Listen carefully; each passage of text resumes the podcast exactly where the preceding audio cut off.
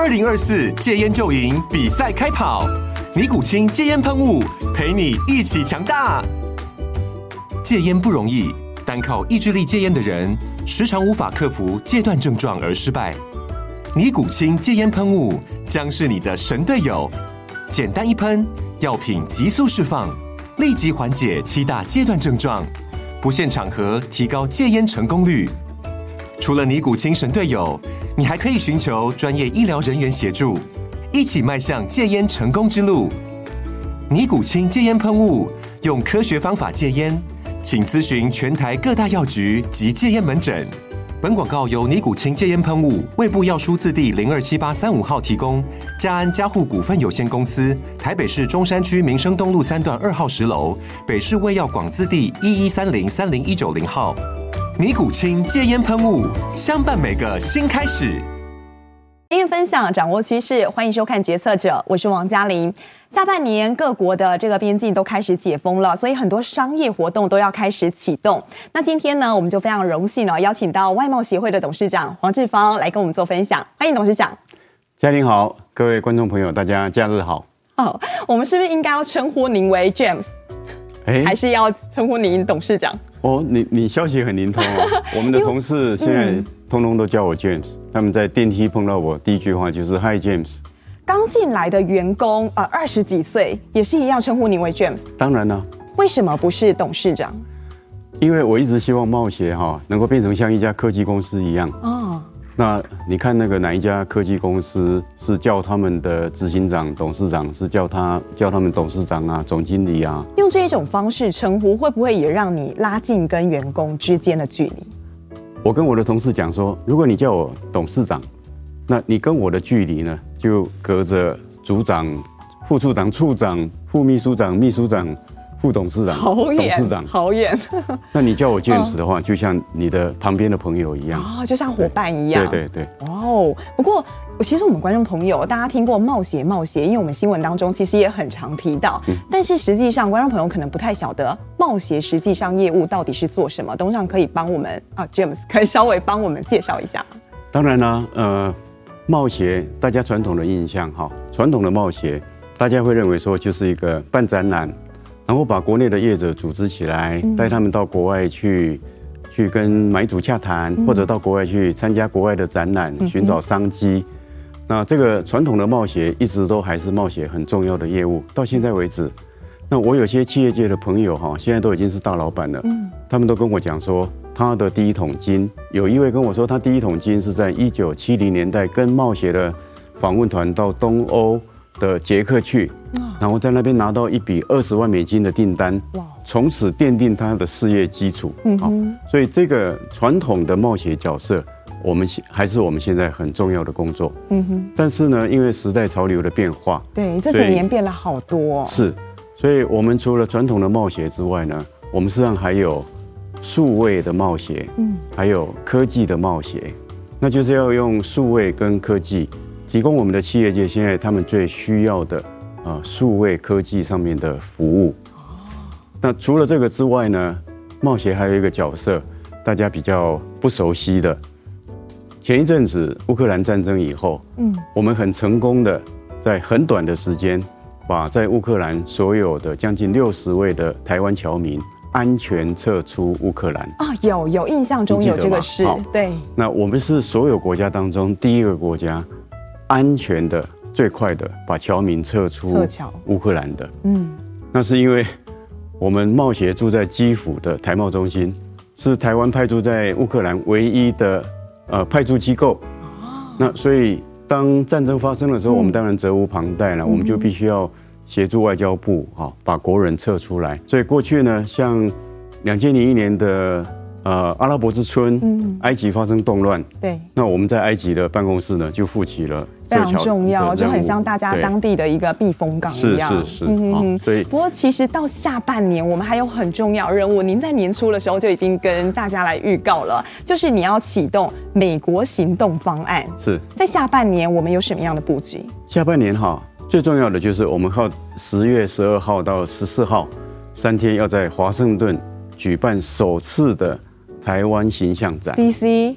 华盛顿 D.C. 在美国的首府华盛顿，嗯，那它不但是全美国的政治经济中心，你也可以说它等于就是全世界的一个一个政治经济中心，也是一个媒体中心。嗯哼，所以呃，下半年台美国行动方案最重要的当然就是这个美国的台湾形象展。那同时，嘉玲你也知道说，呃，因为供应链的移转，然后。美国对半导体特别重视，对，台积电也要到亚利桑那去投资，已经已经在投资在进行中了。没错。那我们有很多的供应链也会跟着一起去美国的呃美南跟美西布局，来支持台积电，支持其他的半导体业者。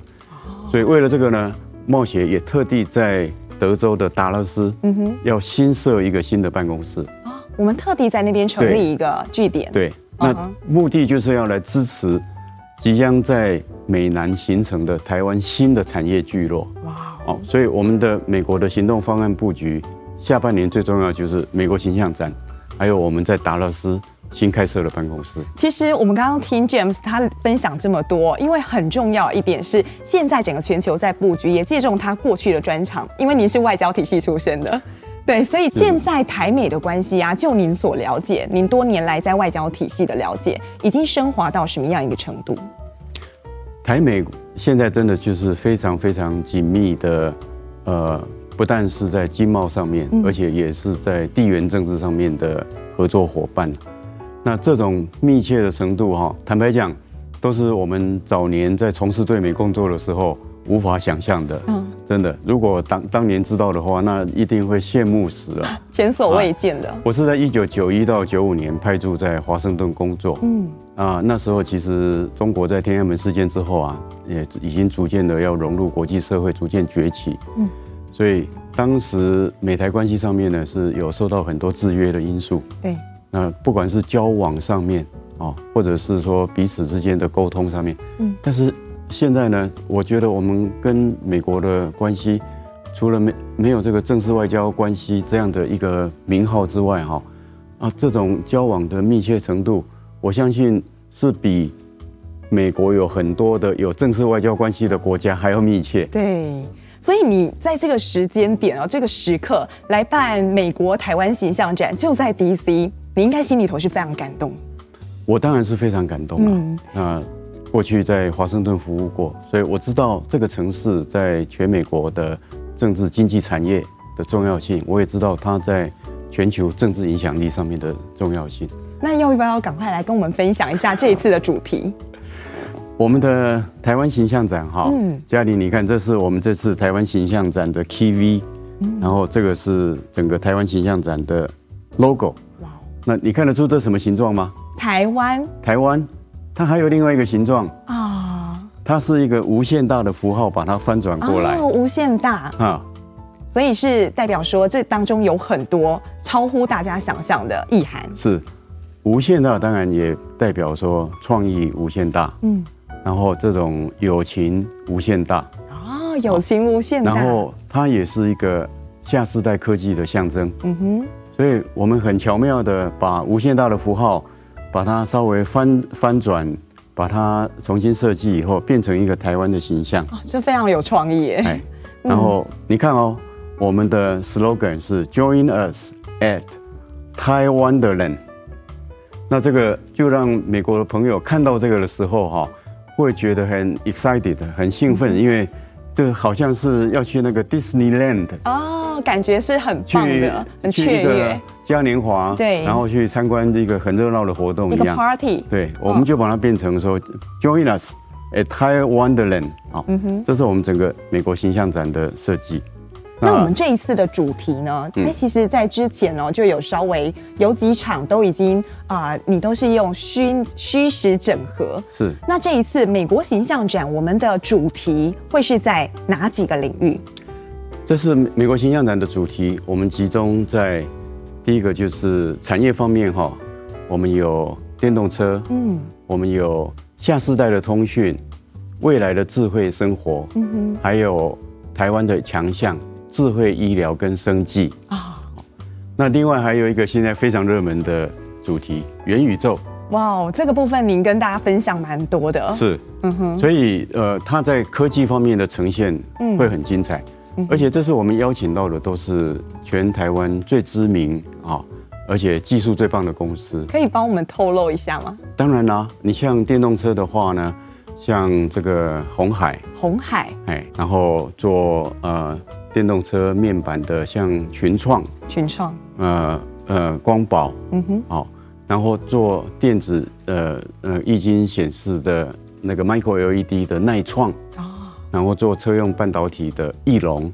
等等等等，很多一线厂商都会跟着一起过去。是是是，哇！我们做过统计哈，这次我们邀请的到美国形象展的台湾的这个厂商，虽然大概只有四十几家，嗯。他们的营业额占我们台湾上市贵公司营业额的三分之一哦，占三分之一的厂商都过去了，是非常优秀的一群精英团队。嗯哼，所所所代表的这个，其实前两集我们的来宾，我们的决策者，Surety 的董事长。郑董他也很兴奋，他说他要去参加我们的形象展。郑董是好朋友，他会把我们台湾最近几年在国际上最发光发热的茶饮珍珠奶茶，对，带到形象展的最具代表性。是，所以除了我刚才讲的科技元素之外呢，当然还有台湾的美食、嗯，观光，还有很重要的艺术文化体验。所以它是一个软硬结合的一个大型的国家形象展。那我们希望让美国各界的朋友知道说，台湾不只是半导体很强，那事实上台湾整体的工艺、科技，甚至我们的艺术文化，都是有很精致、很迷人的地方。这次我们在现场啊，除了原本过往我们的一些啊、呃、呈现之外，好像很特别的是，我们还有一些周边的活动论坛，甚至是拓销团。是这个部分可以跟我们分享。我们会有两个很精彩的论坛，嗯，一个是电动车论坛，那是在开幕典礼的同一天同步举办。嗯哼，那我们请到了美国跟台湾在有关电动车产业的重量级的讲者 speaker。来发表他们对电动车产业最新的观察，跟这个最新的趋势分析。那红海当然现在是台湾电动车产业非常有代表性的一家公司，因为他们有个 MIH 平台。MIH 不只是这样子，嗯，他们还会把他们最新的 Model C、Model E 在我们的会场展出来，都看得到，都看得到。我们已经把那辆车子空运过去了。那当然还有像和硕，嗯，也是一个重要的电动车的一个供应商，它的技术长。哦，那医疗生技论坛也是非常精彩。哦，要透露一下？当然，呃，医疗生技论坛，我们非常荣幸邀请到陈建仁前副总统亲自也跟你们一起到，跟我们一起去来担任呃我们的开幕的讲者。哦，我们也邀请到中研院翁启慧前院长。来担任讲者。嗯哼，翁院长他现在致力在研发下世代的 COVID-19 的疫苗，对，下世代的疫苗，所以这个议题会是非常引起大家注注意的，全世界都会聚焦的。全世界都会聚焦的议题。那我们还有像台中荣总的陈世安院长，他是去讲人工智慧 AI 在现在医疗上面的应用。那我们形象展的医疗馆呢，就是聚焦在 AI、嗯 Blockchain、区块链。还有 AR、VR 等等，如何为我们开拓生技跟医疗的新境界？哦，然后听起来我们这一次阵容非常的华丽。那我们大家也很好奇啊，现在台美关系来到空前绝后的一个就是一个程度哦。大家很好奇，就是说董事长会邀请哪些嘉宾？美国的政商界？哦，那个商界的部分，我们呃还有这次参与展览的这些主要的企业。我们都会一起分头去邀请。嗯，那政界的部分呢，我们就请驻美代表处，因为他们是是比较熟悉美国的这个政治圈的生态的，所以就由驻美代表处他们那边来邀请。有没有机会见到刚来我们台湾的贵宾啊？裴洛西？我相信驻美代表处对这些对台湾非常友好的，不管是国会议员、行政部门官员、智库。或者是媒体的意见领袖，一定会通通邀请他们。哇哦，这非常值得期待的一场盛事。不过说到美国，现在大家都知道，就是说，呃，美国他们的通膨率来到百分之九点一，这个是四十年来不断在创高的一个数据。嗯，在这个情况下，James，你曾经提到说，这个是我们台湾超级企业家大展身手的一个很好机会，这何以见得？因为这次的通膨来得很凶猛，嗯，那呃，美国联准会现在是升息了，这今年来一路已经升息了两次，一每次三码，嗯，所以将来可能还会再继续升息。对，那这次的通膨呢，这问题不会那么容易解决，没错，因为它有过去两年结构性的问题，这结构性的问题包括说疫情，包括说供应链断裂，嗯。然后这个能源结构的失调，导致能源价格高涨，嗯，等等。那当然，最后最后一根稻草就是俄乌战争，对，那就引爆了这个全面的通膨。嗯，那为什么这个时候是我们台湾业者最好的机会？好，这个是关键的地方，因为哈，过去这两年的实战验证已经证明了，这个时刻是台湾的国家竞争力跟我们企业界的竞争力。达到最好的时刻，嗯，我们竞争力最强的时刻，对。那每一次这种大的金融变局的时候，都是国家重新洗牌，产业重新洗牌的时候，嗯。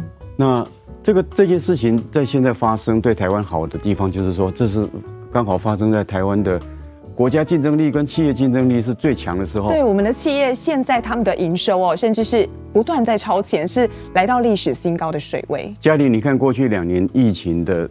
的这个冲击，嗯，台币，呃，过去两年的升值，对，但是我们的出口是屡创新高，屡每个月都创新高，经济部每个每个月都在报佳绩啊，对，那所以这个就说明一件事情，就是说我们的国家跟产业的竞争力真的现在是最强的时候，嗯，所以未来在全世界经济大洗牌的时候，不论就国家还是就企业来讲，都是台湾最好的一个机会。嗯哼，不过我们也来看一下，就是说这一次的形象展，说实在，这已经是冒险两年多来第一次可以来办这个实体的展。过去两年其实都是办啊线上的展览，对。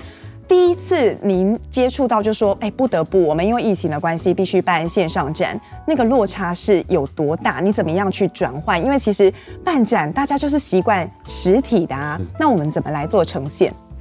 在疫情的时候，别无选择，你只能够用线上展的方式。那可是线上展呢，我们还是希望能够达到说，让两国透过线上展，能够充分的紧密连接在一起。嗯。然后透过线上展，我们每一次都像以新南向的台湾形象展为例的话，我们每次都会邀集台湾将近两百家的企业一起来参加线上展的。线上洽谈，嗯哼，那我们事先都是花了很大的功夫，把他最可能的国的买主，先把他找出来联络好了以后，两百多家有，那每一次可能都会上千场的视讯洽谈，哇，那这样子我们还是创造了很多的商机。其实这么做，透过线上，有时候那个距离是更缩短、更快速。是是，嗯、那因为他。当然，就是缺点，就是说没有办法这个面对面的面的这种感觉。嗯。但是因为线上展，有时候它反而可以呃 reach，可以对，可以这个接触到更多的潜在的买主。嗯哼。那我们的线上展其实每一场都办得非常有特色，创意很多。对。那先跟我们分享一下前年的越南形象展的开幕典礼，我们就是用这个三 D 的这个科技哈，把呃现场。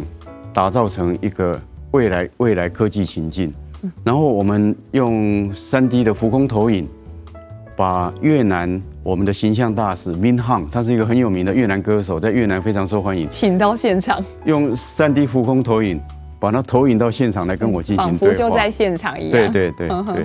那其他呢？还有哇，那个是啊，结合了 VR 吗？还是这个哈，就是我刚才讲的时候，我们有每一次展览都有将近两百家企业。对，来参加线上展览，嗯哼，所以这个就是我们帮他开办的线上展的展览大厅，嗯哼，那你进去以后呢，它事实上还可以逛各个摊位，哇，然后还可以这还可以这个进到不同的这个大厅里面，那到摊位的时候呢，呃，这些厂商他们的产品呢会有三百六十度三 D 的呈现。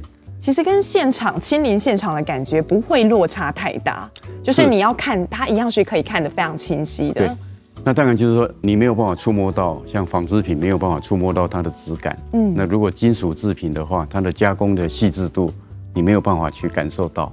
但也因为是透过这种方式，它可以参观的家数更多，更多或是它看的范围更广。对对，那每一个展览摊位的话，如果他对这产品有兴趣，那现场就有那个 box，那只要一按，嗯、那就可以马上跟我们的参展商来进行连线对话。哦，那其实啊、呃，虽然说现在可以办实体了，但是在过去两年多，我们这种线上的经验。说实在，有时候人家说危机啊，就是一种学习。这在后来来讲的话，这一套经验啊，以后也可以用在很多地方来做运用。将来的世界一定是虚实混合的世界。嗯，那特别是在元宇宙快速崛起之后，同样的在会议跟展览也会是一个虚实混合的的情境。我们贸协这两年哦，一直在推动的是数位科技转型。其实我们连办公室都做的非常的科技化。这可以跟我们介绍一下，在我们十楼，我曾经去参观过。是，这是我们的创新业务中心。嗯，那它的主要的任务就是帮冒险去寻找新的商业模式，然后提出创新的想法。那同时做影音跟呃视觉网络行销，在这个场域就可以完成。是，是。那这个我们创新中心呢，除了创新商模之外，最重要就是我讲的这些。呃，影音数位行销，嗯哼，那它的设计就是以影以这个宇宙星空为概念。那你有没有看到这边有一个无限大的符号？对，哎，也是一样，跟刚刚那个形象展的那个无限大，你非常喜欢这个符号。对对对，我们就是鼓励同事要创意无限大，创意无限大，所以这个地标就是一个无限大的符号。哦，所以我们在设计美国形象展的 Key B 的时候，就想说，哎。这个把它翻转过来，就变成台湾，就变成台湾了。我我那时候去看的时候，我就觉得哇，好羡慕冒险的员工在这个地方上班啊，很幸福。这个是我们创新中心，哦、那现在只有十十七八位同事在这边上班。那我们从去年底就启动了贸协所有办公室的全面科技化跟现代化的的工程。嗯哼，那现在的设计工程已经完成了。这个呢？就是明年你到贸协来的时候，你会看到的办公室的情境。哇哦！那我们现在在国贸大楼五六七三个主要楼层，大概有七八百位的同事。明年我们就会在这样的办公环境里面上班。那我们七楼的设计呢，是以宇宙呃宇宙星空的概念。嗯哼。所以你从一个部门呃走到另外一个部门，就好像从一个星球。转移到另外一个星球一样，哦，太幸福了，在这样的环境上班，感觉很好。六楼是以大气层为设计理念，嗯、五楼就是大地、山河的这个风土哦为设计理念，就这样一层一层的上去。有没有机会以后啊，我们茂协就转型成科技公司？这一直是我们的目标啊，因为你想想看，在二十一世纪，什么最重要？科技最重要。对，我们的产业都是科技来驱动。我们的生活都是被科技来改变嘛。嗯哼。那我们将来在我们茂协提供的服务，最重要的呢，也也会将会是在数位方面的服务。所以我们今年就成立了我们的 IT Hub，就是我们的数位科技中心。嗯。我们从外面找了一个专业人士当我们的 CTO 技术长，带领我们的 IT 团队。那他们有专案办公室，然后他有软体呃。软体团队，嗯哼，然后有大数据团队，然后有云端跟基础设施维护团队，这真的也是一条龙作业。是是是，所以我们的目标就是希望冒险将来。像一个科技公司一样，嗯哼哼，就是要跟着这个时代，还有整个产业的演变来做变化，来做推进。是，过去哦，其实董事长您上任的时候，后来啊、呃，大家在推的是新南向政策，嗯、包含我也参与过我们几场这个盛事。但是呢，你现在提的是数位新南向政策，这部分有什么样的差别？我们传统的新南向做得很好，特别是医疗新南向成果最好。嗯、对。但是你看，最近这几年整个这个科技的趋势哈，包括说新的通讯技术、五 G、人工智慧，然后呃元宇宙等等的这些的，那东南亚国家哈，其实大家哈可能平常没有花太多时间去注意这些国家，这些国家在数位化的发展哈，有些地方不见得比我们差。哦。然后就呃就科技界来讲的话，这些国家每个国家都有特色。嗯，马来西亚呢，槟城它已经是一个科技业的聚落啊，所以有很多大我们国内很多大的半导体公司都有在那边设呃，美国的 Intel 这些都都在槟城设厂。对。那新加坡它本身在科技业这几年的发展，哇，那也是突飞猛进。嗯哼。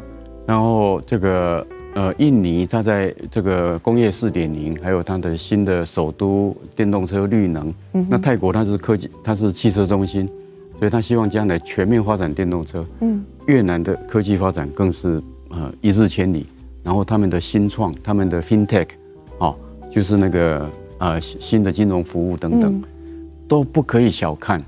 那台湾的优势就是说，我们在资通讯非常的强，那我们的软体服务其实也不弱。嗯，那我们在很多的不管是五 G 啦，或者是人工智慧啊、电动车下世代等，这些都是可以跟东南亚国家在未来进行最好的一个合作。嗯哼。所以除了传统新南向以外，我们认为说，将来数位新南向会是我们跟东协国家合作的一个主轴。刚刚在跟 James 聊天的过程当中啊，我看到你已经迫不及待想要跟我们分享元宇宙。在贸协啊，我们接下来也要组成一个啊元宇宙的产业联盟。为什么会有这样的概念？现在有哪一些企业在里头？我们希望打造台湾元宇宙的生态系，一个合作的生态系。因为贸协是一个国家的产业推广平台。我们不是以盈利为目的，嗯，我们是以促成台湾产业的合作跟争取国外的市场为目的，嗯，所以我们应该是很适合来做这件事情，对，所以我们把台湾有关元宇宙最好的业者，还有一些协会，通通都邀请邀请进来，我们一起来打造这个生态系。那我举个例子哈，元将来元宇宙呢，很重要的就是你的呃入口的 device，你一定要。现在是要戴眼镜，戴眼镜，好，嗯，戴那个 goggle，你才能够进入元宇宙的世界。那将来的趋势一定是会这个会来越来越简化，嗯，然后你可能只要戴像眼镜这样的对，这么轻轻巧的。轻巧，嗯，就能够进入元宇宙了。嗯哼，还有将来可能你你坐上你的电动车，将来是自驾车的时候呢，你一坐上那个电动车，那个电动车就是你的元宇宙。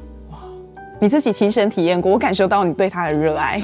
你真的从这当中看到我们台湾企业的一些机会。是，所以像呃，我们一个很重要的合作伙伴佐真公司，梁、嗯、董事长也是我的好朋友。嗯，他们就是做 AR 眼镜的。那 AR 眼镜对元宇宙来讲是一个，也是一个很重要的入门的的这个管道。那他也获得很多国际大公司的认可。嗯，那梁董他们会会跟我们去美国形象展，这次也会参加。会展出。那我先卖个关子，到时候美国来的贵宾到了我们形象展现场，只要戴上佐臻的眼镜以后，他除了看到我们形象展的现场之外，他还会看到一种很有趣的动物，就在我们形象展这边到处跑来跑去。就是，但是现在不能透露，现在不能透露，到时候就是那种虚实混合的的那个情境。你自己已经先抢先体验过了。呃，我体验过了，我我们花了很多时间，一定要把这个最好的体验带过去。嗯哼，其实说到元宇宙，在过去光是今年初哦，我们在那个记者会当中就已经看到 James 有跟我们啊来做分享。嘉玲，其实贸协是元宇宙的先行者。嗯，我们在两年前在贸协成立五十周年庆的时候，我们邀请总统还有经济部呃王部长来参加的时候。我们就是用元宇宙的方式来呈现冒险的五十周年庆。啊，对，所以当时我就邀请了使节团团长，嗯，跟我一起上台，嗯哼，戴上元宇宙的眼镜，我们是跟这个那个 XR Space 周永明先生合作的，合作。那周永明先生在 Peter 在业界很有名的，对，所以我们就我就跟使节团团长戴上。元宇宙的 XR Space 的眼镜，我们就在元宇宙的空间里面互相握手啊，互动啊。两年前，那今年元月冒险的年度记者会，我们更是用元宇宙跟现场记者会同步方式呈现。所以在元宇宙的现场哈，大家看，这是这是我的本尊，那这个是在元宇宙里面的我。元宇宙里面的我有有两个分身，嗯哼，这个是我另外一个元宇宙的分身。嗯，在场的记者女士先生们，他们也可以从他的手机或者平板，他可以从从这里呢进入我们元宇宙的世界，然后他也可以看着现场，呃呃，James 在台上主持这个记者会。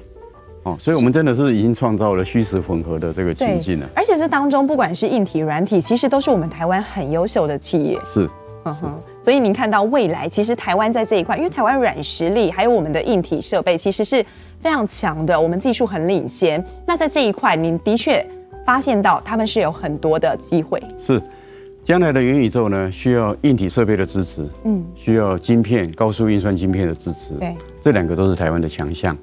那除了这个之外呢，事实上，台湾在软体创意方面也很强。嗯，我们很多影视圈的朋友都开始发行 NFT 了。嗯，我自己也去 mint 了一个我们影视产品的 NFT。你走得很前面，你已经先用了。是是。那这个对影视对我们影影视界来讲是一个机会。将来在元宇宙里面，你会呃可以打破这种时空跟国界的限制。你就很容易让全世界的的人看到。我们刚刚听到 James 分享这么多，大家可能已经忘记他是外交体系出生的。当年呢、啊，您从外交体系来到冒险的时候，其实你很拼，然后拖着一卡皮箱，全世界这样爬爬照，很多人还称呼你为航海王。还记得那个时候，就是您从外交体系转过来的时候，你心境上做了一个多大转变？呃，其实没有呢，因为。我从外交体系退休以后，嗯，我在很多民间企业工作过啊，包含哪些？呃，我在一家宽频网络的光光电公司做国际业务，做了快两年。嗯哼，那我也帮另外一家网通公司做这个国际行销专案。那我在一个美术馆做过，美术馆也待过，做过营运顾问半年。哦，那我还带带领一个很年轻的。绿建筑的团队，哦，那当时呢，因为退休下来嘛，什么事情都尝试，所以那段时间做过很多种种的事情。嗯，那些呢，现在对我来讲都是现在这个工作最好的养分了。嗯，因为我大概是第一个真正有在产业界工作过的冒险董事长。的确，这是真的。嗯对，特别是在那个光电公司做国际业务的那两年，嗯、我是带着团队，甚至跟其他的公司组成团队，一起去越南、印尼去争取大型的宽频网络的标案。嗯，所以那段的工作经验对我来讲是非常非常的宝贵。到现在来讲，那那些经验对你来讲都是现在非常重要的养分，非常重要，非常重要。所以我跟业者沟通，相对呢，他们会觉得我比我很容易了解。他们需要什么，或者他们在讲什么？因为你实际在那个领域服务过，因为我在业界也工作过，对，我也曾经为五斗米折腰，哦，所以我知道要做生意有多困难，争取一张订单有多困难。王董，其实，在您的家庭背景当中啊，这个对你来讲也是有很，你从小就耳濡目染，你们家庭也是中小企业？是我们家是标准的台湾中小企业。在一九七零年代，我爸爸就开了一家机械公司，我们自己有一个小工厂在丰原。嗯，那所以我就是在做生意的环境下下面长大的。家里头做的是什么样的产业？我们做的是呃小型轧钢厂的整厂输出，那主要的目的呃对象都是在东南亚国家的、嗯、的那个钢铁工业。嗯哼，所以呃我大学毕业以后。服完兵役，那我觉得我们家里父母养我这么大了，总是要回馈一下。所以平当然平常在呃大学的时候，寒暑假就是回家去去打工。对。然后服服完兵役以后呢，我就留在家里做了一年的黑手工。黑手。黑手。那个时候你的工作内容大概是哪一些？我的工作内容哦，就是开卡车送货。嗯。然后我们的铸件从铸造厂。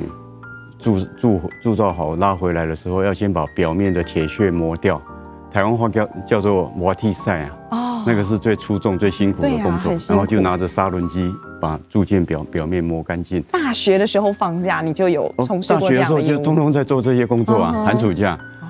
然后操作像车轮机啊，好，工作母鸡啊，塞把，哇，掐层，啊，那这些呢，呃，都是我我什么。我一个大学生哈，在工厂里面啊，都要听那些资深工人的，啊那所以我就这样子做了做了一年以后。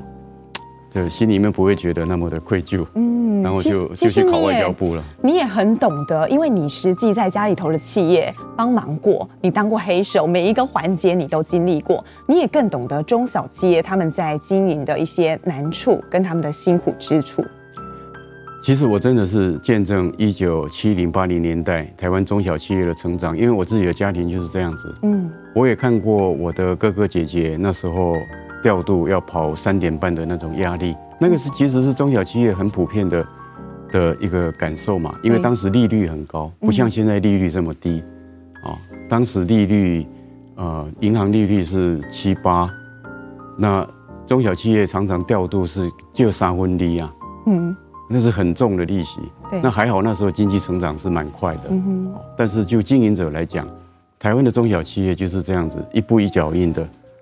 创造出台湾的经济奇迹出来。对，哇，James 走过这么多，相信他从小，然后到后来他在民间企业的一些经历，到后来他来到贸协，其实他对整个贸协，然后可以帮助台湾的这些中小企业，是更有这种同理心，更有感触的。